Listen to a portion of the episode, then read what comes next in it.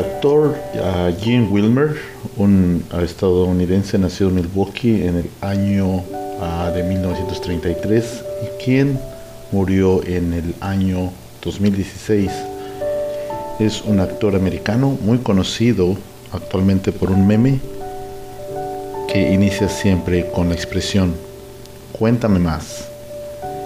Y es aquella expresión donde para poder escuchar seguramente hay otra parte del cuerpo que está haciendo alguna otra actividad y es la lengua. hoy vamos a hablar sobre el poder de la lengua. Bienvenidos una vez más a este podcast de No Memes, Sí Memes con su amigo Fanny Acuña. Bienvenidos, así que hoy vamos a hablar del poder de la lengua. Iniciamos.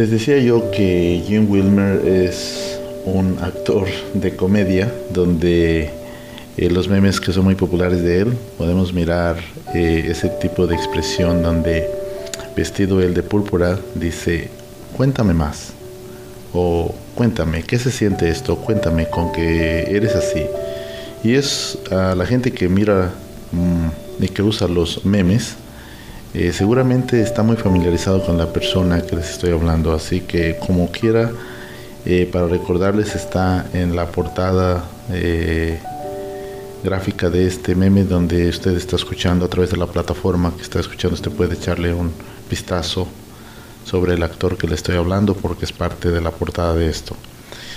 Y la razón por la que creo que este hombre me ha dado la iniciativa de poder hacer este meme, o mejor dicho, este, este episodio con este meme, es porque eh, creo que muchas veces no medimos la capacidad de lo que tiene la lengua. No podemos captar a veces qué tanto es el poder que tiene nuestras palabras. Eh, para entrar en profundidad al tema, eh, quiero llevarlos a ustedes al libro de Génesis, donde Dios hizo todo a través de su palabra. Hágase la tierra, hágase el cielo, háganse los, las plantas, háganse los animales. Y todo se iba haciendo. Y él miraba cada día que todo era bueno y todo era hermoso. Ahora, cuando hizo al hombre, aunque nos hizo a su imagen y semejanza, eh, creo que parte de la semejanza es darnos también ese poder de hacer muchas cosas a través de nuestra lengua, a través de nuestra palabra, a través de nuestra expresión. Y que muchas veces no encontramos nosotros eh, ninguna conexión con ello. Y no encontramos el error que podemos cometer a través de las palabras, ¿no? Eh, para entrar eh, en la parte bíblica les voy a invitar a ustedes que eh, lean, si es posible, su Biblia en el libro de Santiago 3, a capítulo 3, versículo del 3 al 6. Y lo voy a leer con ustedes para que pues podamos entender un poquito sobre la capacidad que tiene la lengua, ¿no?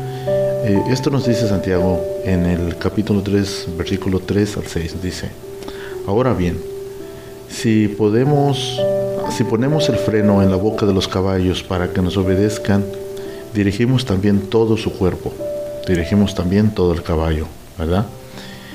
Versículo 4 dice, miren también las naves, aunque son tan grandes e impulsadas por fuertes vientos, son sin embargo dirigidas mediante un timón muy pequeño por donde la voluntad del piloto quiere. O sea, como una parte pequeña de esta maquinaria es la que realmente va dando la dirección a esta pesada maquinaria. No quiero ser congruente y decir que en el, los tiempos en que se escribió el libro de Santiago, pues no había aviones, ¿verdad? Pero se refería a aquellas embarcaciones donde el viento a través de velas podían recorrer distancias y solamente un timón era el que podía dirigir esta, esta embarcación.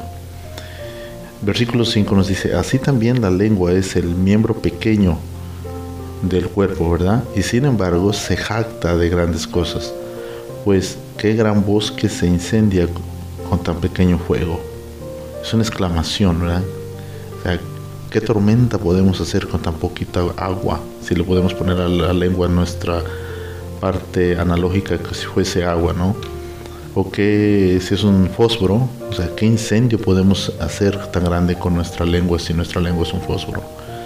En el versículo 6 nos dice, eh, también la lengua es fuego. Un mundo de iniquidad, la lengua está puesta entre nosotros, miembros, entre nuestros miembros, perdón, la cual contamina todo el cuerpo. Se, es encendida por el infierno e inflama el curso de nuestra vida.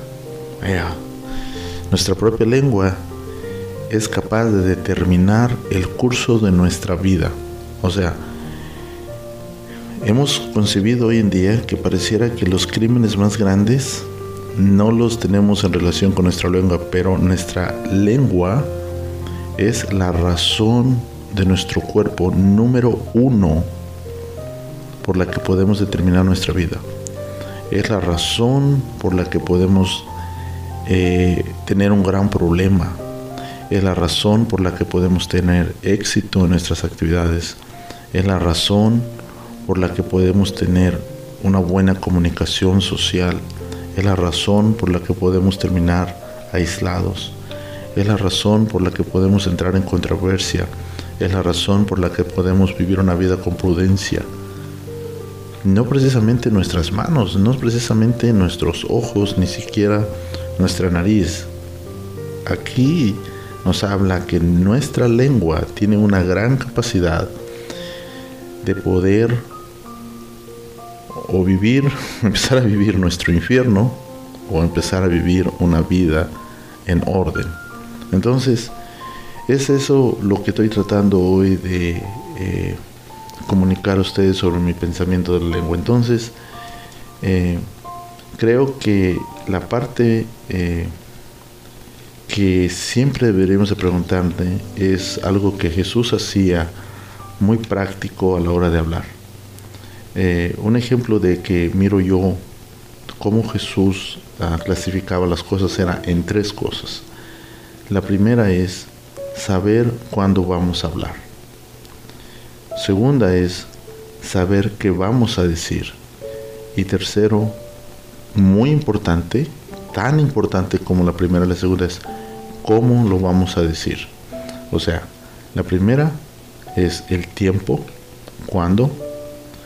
La segunda es la acción o las palabras que vamos a usar, que vamos a decir, sobre tiempo, cuál es el mensaje y tercero, cómo lo vas a comunicar. Porque le puedes decir a alguien, siéntate, por favor. Y exactamente la misma expresión le puedes decir a alguien, por favor, pon el, o simplemente sin favor, pon el trasero ahí. Y aunque el mensaje es el mismo, el tono de voz determina eh, parte de lo que tendrá consecuencias. Entonces, es muy importante entender cuándo vamos a hablar, qué vamos a decir y cómo lo vamos a decir. Si usted ah, lo quiere poner en otro ah, referencia es cuándo va a hablar, qué palabras va a usar y cómo las va a usar.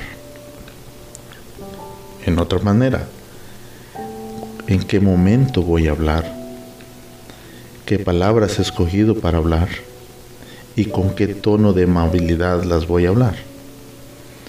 Y si usted no comprende aún todavía que esto, porque mi intención de este podcast no es precisamente creer que yo tengo la razón ni que usted crea que yo la tenga, pero en esta parte eh, creo que deberíamos de ser un poquito enseñables y decir, hmm, le vamos a dar un poquito de chance aquí a, a, este loco que decidió hacer este, este podcast y a lo mejor vamos a dar la chance a mí misma de decir, ¿qué tal si lo practico un par de días?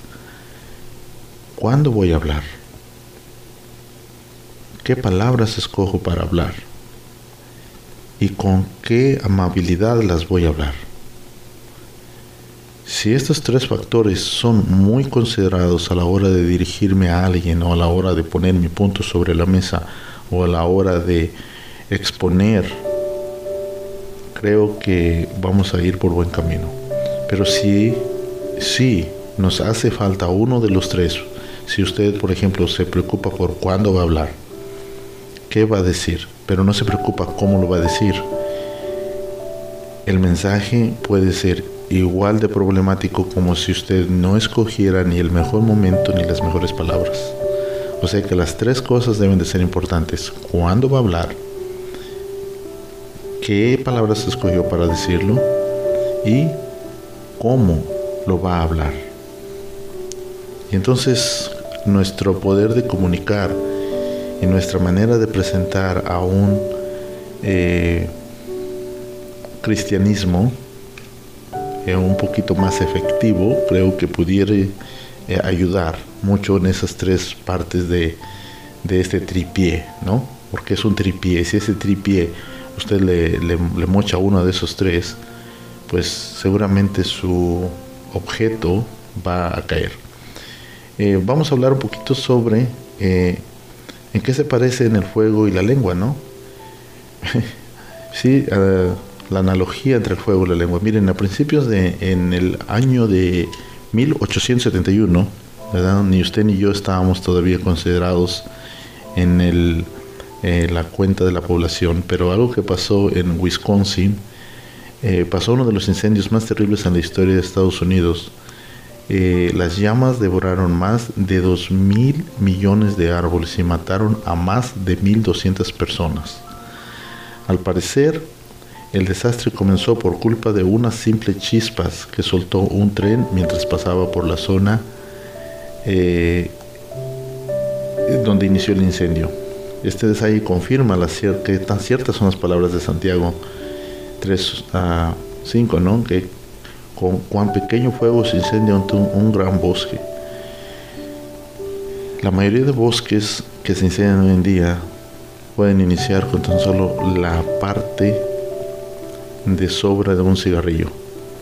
¿Verdad? No sé cómo le dicen en su país. En México le dicen colilla. ¿Por qué? No lo sé. Pero eh, quiero decir, la parte sobrante del filtro del, del, cigarrillo es una de las razones por las que la mayoría de incendios son iniciados. ¿Con qué pequeñez? Y pues aquí nos habla esto en, Santiago 3.5, ¿no? Con, con cuán pequeño fuego se incendia tan grande bosque. El discípulo Santiago nos habla del fuego para hacer una comparación, pero ¿basado en qué, no?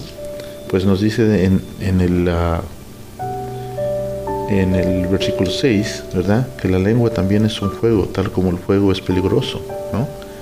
Eh, nos da una analogía muy propia, ¿no? Y eh, nos lo recuerda a través la Biblia en uh, Proverbios 18, 21, ¿verdad? Dice Muerte y vida están en el poder de la lengua.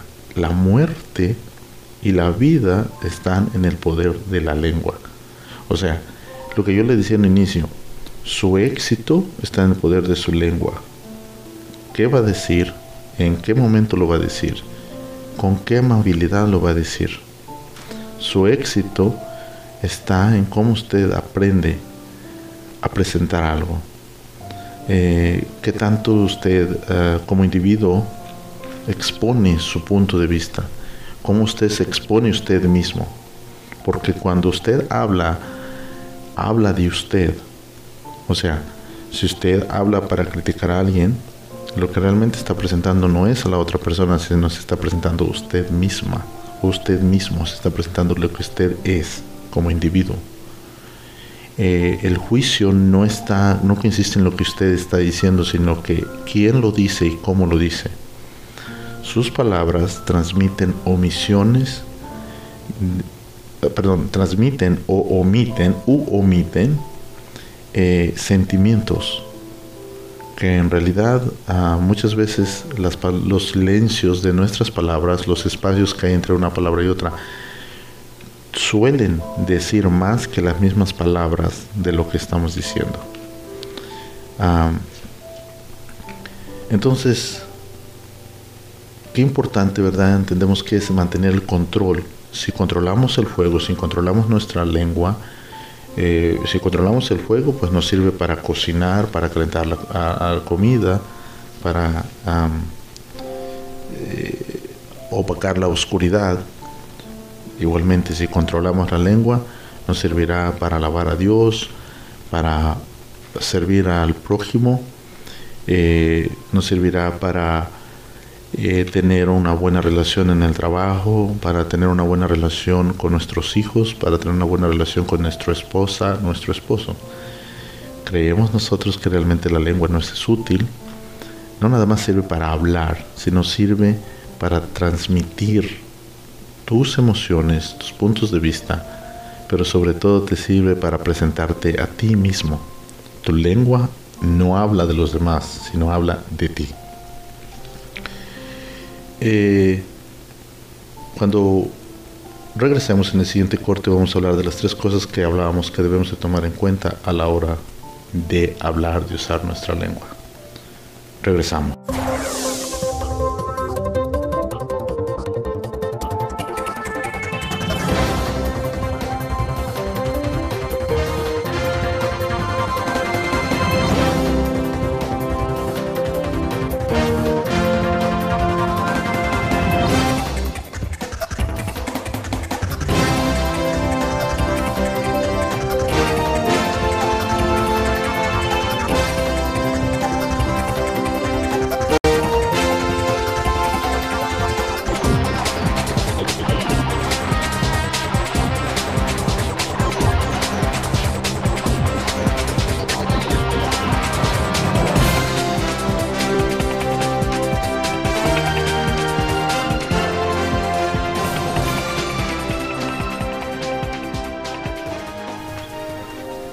Les decía en el corte anterior que debemos de considerar tres cosas, ¿verdad? De tomar en cuenta a la hora de hablar. Y era lo que eh, aprendemos a través de, ciertas em, citas bíblicas y ciertos textos y contextos que nos presenta la escritura. Eh, sea que nos, comunicamos con lenguas o haciendo sueños o haciendo señas eh, con nuestras manos, nuestro ah, lenguaje corporal tiene mucho que transmitir. La capacidad de transmitir nuestros sentimientos, la capacidad de, transmitir lo que sentimos es un regalo de Dios. Eh, yo recuerdo un defecto muy personal mío, es eh, creer que mi cuerpo no habla ¿no? Y creo que eh, la bendición que he tenido es una de las que me ha regalado tanto Dios, es que algunas veces o muchas veces mi esposa me ha dicho, sabes que tu cuerpo habla. O sea, tú piensas que nadie se da cuenta que estás enojado, nadie se da cuenta que eh, estás emocionado, nadie se da cuenta que estás nervioso, pero tus gestos, tu gestualidad, el movimiento de tus brazos, eh, tu expresión, no lo puede ocultar. Entonces, eh, creo que ahí está la pregunta de lo que hablamos sobre cómo podemos usar eh, nuestro, nuestro, nuestra capacidad de poder comunicar, ¿no? Eh, entonces, a, continuación, en la misma cita de Santiago 3, de el 9 y el 10, nos habla, nos da otras ah, ideas sobre eh, qué podemos hacer o cómo podemos entender eh, la, eh, en, su totalidad la parte de lo que hablábamos en, el, en las primeras ah, citas, ¿no? Eh, por ejemplo, aquí en el ah, versículo 9 nos dice que con la lengua podemos bendecir a nuestro Señor Padre, pero con ella pues mismo también podemos maldecir a las personas. ¿Sí? Y que nunca olvidemos, nos dice textualmente aquí, que ellas son creadas a imagen de Dios. O sea, es la obra misma de Dios a la que estamos ofendiendo, es al Dios mismo al que ofendemos cuando ofendemos al prójimo. De la misma boca que sale la bendición y maldición. Así que, ¿cómo usarlo? Es algo muy particular en el que cada uno de nosotros podemos ah, tomar ciertas, eh, digamos, precauciones a la hora de usar nuestra lengua, ¿no? Hablamos todos los días, pero no tenemos por qué hablar todos los días, ni por qué hablar todo el día.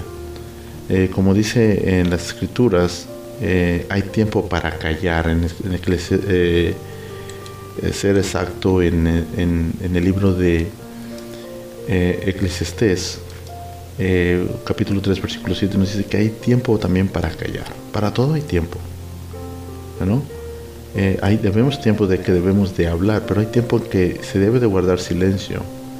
Eh, había una analogía muy importante que alguna vez escuché que dice que Dios nos dio dos oídos y una boca, una boca, eh, una boca para hablar una vez y dos oídos para escuchar doblemente.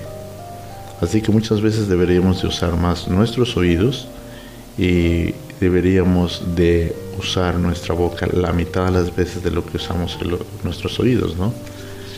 Eh, ¿Qué ilustración ah, usa la escritura para explicar sobre escoger el momento adecuado para hablar? ¿No? En Proverbios 25:11 ah, nos dice que decir la palabra adecuada es el momento preciso, es como una manzana de oro servida en una bandeja de plata. ¿no? Es algo escogido. Eh, las palabras se convierten valoradas con más valor a medida que las escogemos para decirlas. Eh, creo que para hacer un podcast, eh, especialmente cuando hablas de espiritualidad, es muy fácil hablar detrás de un micrófono y ponerlo al aire y decirlo. Pero algo que me gusta a mí es ah, pensar dos veces si tengo que hacer ese podcast o no. O hacer ese episodio o no hacerlo. Porque qué beneficio pudiese traer si lo grabo. Y si miro que el beneficio no es necesario, pues ¿para qué lo hago? No tiene caso, no tiene beneficio. Eh, hay una palabra muy especial que deberíamos de aprender que se llama el discernimiento, ¿no? Nos ayuda a elegir el, mejor momento para hablar. Pensar cuándo se tiene que hablar. Eh, lea, le invito a que lea Proverbios 15, 23 eh, y creo que nos da la prudencia de que saber callar es muy importante algunas veces o saber solamente lo que tienes que decir. Eh, algunas veces cuando alguien comete un error, y hay consecuencias fatales eh, cuando esta persona está sufriendo por su error. Muchas veces le caemos encima y le empezamos a decir, si hubieras hecho lo que te advertí, si hubieses hecho lo que te dije, si hubieras escuchado mis consejos. Y yo quiero que sepa que esa persona no necesita más castigo en ese momento. No necesita que usted lo esté aturdiendo con más palabras. Ya el sufrimiento propio de que esté en, un, en una situación, incluso como pudiese ser en el hospital, en la cárcel o simplemente en un estado emocional fuerte, es un suficiente momento de castigo ya para eso. Eh, ser prudente es necesario, aunque aún creas que tienes la razón. A veces es necesario callar. Eh, un ejemplo, en marzo del 2011, eh, hace 11 años, estamos en el 2022 cuando estoy grabando este podcast, un tsunami arrasó con gran daño a una región en Japón. Mató a más de 15.000 personas. De acuerdo a las comunidades que estaban, cristianas que estaban ahí, muchas sufrieron igual que ellos y las comunidades de la parte uh, occidental se hollaron en la manera de ayudar a, a, esta, a este grupo de, de estas comunidades. Recuerden que aunque estas personas eran personas o son personas que no tienen en su mayoría una formación cristiana, eh, no es momento de tratar de convencerles del cristianismo cuando están pasando en una situación difícil así. Es más necesario en ese momento ser prudentes y hablarles sobre la esperanza de eh, un momento eh, de cuando están viviendo un momento de ansiedad, de, darse más el tiempo de apoyarlos con palabras que les explicaran eh, por qué las cosas pasan en, nuestra naturaleza, eh, cómo es nuestra oportunidad como humanidad eh, mostrar el mejor rostro de, nuestro, de nuestra ah, comunidad. Y creo que eh, no era el momento a lo mejor de evangelizar con palabras, sino evangelizar con acciones. Jesús sabía cuándo hablar y cuándo no. ¿no? Ah, por ejemplo, en Juan 18, 33, eh, del 33 al 37, eh, cuando Pilato le pregunta, eh, ¿eres tú el rey de los judíos? Eh, Jesús, ¿verdad? Ah, le contestó, de ti salió esa pregunta. Tú eres el que lo has dicho. ¿Ok? Es una manera a lo mejor de callar, ¿no? Es una manera de, de, simplemente pensar, de decir, hmm, tiene que mi respuesta a lo mejor no tiene, no necesita tantas palabras. Simplemente decir lo que es necesario. Recuerdo que hay otra cita más adelante Juan que nos dice, este, donde Jesús les dijo, eh, todavía en, para ser exactos, en Juan 16, 12 en adelante, todavía hay muchas cosas que les tengo que decir, pero ahorita será demasiado para ustedes hay una expresión donde Jesús cayó parte de lo que tenía que hablar. Volvemos al ejercicio. ¿Qué quiero comunicar? ¿Cuándo lo quiero comunicar? ¿Y qué palabras voy a usar para comunicarlo? En esos tres términos creo que es basado a nuestra manera diaria de usar nuestra lengua. Ahora, eh, vamos a hacer una simplificación de lo que dije. ¿Cuándo? Pues, ¿cuándo es que quiero iniciar este diálogo? Si yo tengo algo que hablar con mi hijo, con mi esposa, con mis hijos, con mi hija, no precipitarme a decir, la siguiente vez que te vea tenemos que hablar de esto. Cuando llegues hoy por la casa vamos a hablar de esto. No anticipes. ¿no? A lo mejor de frente di, oye, ah, me gustaría que habláramos de algo. Eh, no sé si quieres ahorita o si quieres más tarde. Buscar un momento oportuno. No mi momento, sino el momento de las dos partes, el momento que se tiene que hacer. ¿Qué voy a hablar? Poner en orden en escrito mis palabras.